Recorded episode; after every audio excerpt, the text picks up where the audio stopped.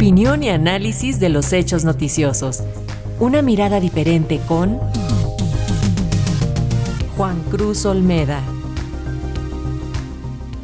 El doctor Juan Cruz Olmeda, profesor e investigador del Centro de Estudios Internacionales del Colegio de México, analiza la última ofensiva del régimen de Daniel Ortega contra las voces críticas dentro y fuera de Nicaragua. Desde su regreso al poder en 2007, Daniel Ortega ha permanecido en la presidencia de Nicaragua, no solo como resultado de diversas reformas constitucionales que le permitieron volver a competir en elecciones para revalidar su cargo, sino además como consecuencia de haber consolidado un régimen autoritario abocado a limitar la participación política de fuerzas opositoras y a combatir toda muestra de disidencia. La represión ha alcanzado tanto a manifestaciones de diverso tipo en su contra, como a las voces que han denunciado esta deriva autocrática desde el ámbito intelectual, periodístico y académico. Durante los últimos años hemos abordado en este mismo espacio situaciones puntuales que dejaban en claro la flanca violación de derechos humanos acometida por el gobierno, su clara intervención para inclinar la cancha en los procesos electorales, proscribiendo a fuerzas opositoras y encarcelando a potenciales candidatos presidenciales, y hasta las similitudes entre el funcionamiento de la Nicaragua actual con la realidad durante los años de la dictadura de la familia Somoza, a quienes Ortega combatió como comandante del ejército sandinista.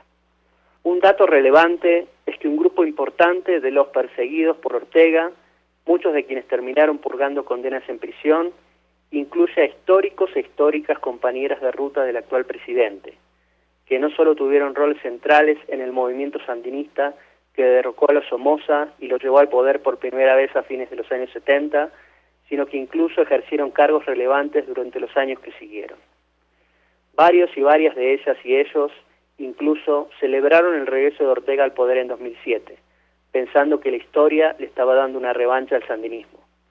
Sin embargo, el derrotero que fue tomando esta segunda parte no solo los fue alejando, sino que a muchos los convirtió en abiertos opositores. Dos casos emblemáticos son los del escritor Sergio Ramírez, quien fue parte de la Junta de Gobierno que asumió el poder luego del triunfo de la Revolución y acompañó a Ortega como vicepresidente en la segunda parte de los 80, y Dora María Telles, quien tuvo un papel destacado en el ejército sandinista cuando éste luchaba por deponer a los Somoza y ocupó el Ministerio de Salud durante el gobierno revolucionario.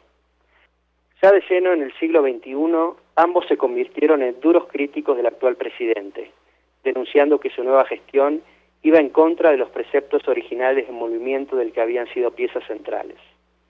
La reacción del gobierno frente a estas posturas señala lo que ha sido la regla en estos últimos años. Mientras que el primero tuvo que salir del país y de exiliarse en el exterior, la segunda fue encarcelada de manera violenta y permaneció en prisión en condiciones paupérrimas. En los últimos días, ambos han vuelto a estar en las noticias por una serie de medidas que el régimen de Ortega implementó recientemente. En primer lugar, la sorpresiva decisión de desterrar del país a un grupo de algo más de 200 presos políticos, entre los que se encontraba Telles, y su traslado de manera intempestiva a los Estados Unidos. De dicho contingente formaron parte además ex candidatos presidenciales como Juan Sebastián Chamorro y Félix Madariaga, que fueron encarcelados cuando se encaminaban a encabezar un frente opositor que pudiera poner en duda un nuevo triunfo de Ortega. Lo repentino del operativo quedó en evidencia por las propias palabras de los trasladados quienes declararon que fueron sacados de sus celdas y llevados directamente al aeropuerto. Y recién, cuando estaban ya en pleno vuelo, se enteraron de que su destino sería Washington.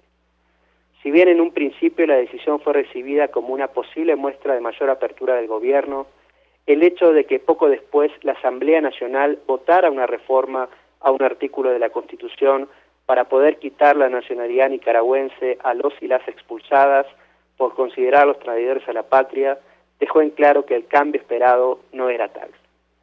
En días siguientes, un tribunal ordenó además despojar de su nacionalidad a otro grupo de personas, entre las que se encuentran el propio Sergio Ramírez y otra escritora de renombre y antiguo miembro del sandinismo que hace tiempo vive fuera del país, Gioconda Belli. El grupo incluyó además a políticos, periodistas, intelectuales y religiosos. Esta decisión tiene otros efectos sustantivos, en tanto se establece la confiscación de los bienes de los alcanzados por la medida y la cancelación de todos sus derechos políticos. La frase pronunciada por el novelista al conocer la decisión resultó conmovedora por lo que expresa. Mientras más Nicaragua me quitan, más Nicaragua tengo. Una de las cuestiones que llama la atención es el silencio de los países más relevantes de la región respecto de lo que viene sucediendo en Nicaragua y en particular respecto de estos últimos hechos. Los gobiernos de Argentina, Brasil, Colombia y México, por ejemplo, no han realizado declaraciones sustantivas al respecto, lo que contrasta con el rol vocal que tres de los cuatro han tenido en torno a la situación de Perú. El único que desde hace años mantiene una postura abiertamente crítica, incluso antes de llegar al poder, ha sido Gabriel Boric, actual presidente de Chile. En los últimos días, la canciller del país ha declarado, sin dejar lugar a dudas, que el gobierno encabezado por Daniel Ortega y su esposa Rosario Murillo ha ido adquiriendo las características de una dictadura totalitaria. Para finalizar, solo queda decir que Nicaragua ha vuelto a ser, desde hace un tiempo, otro hierro caliente. Para Radio Educación, Juan Curso Olmeda, profesor investigador del Centro de Estudios Internacionales del Colegio de México.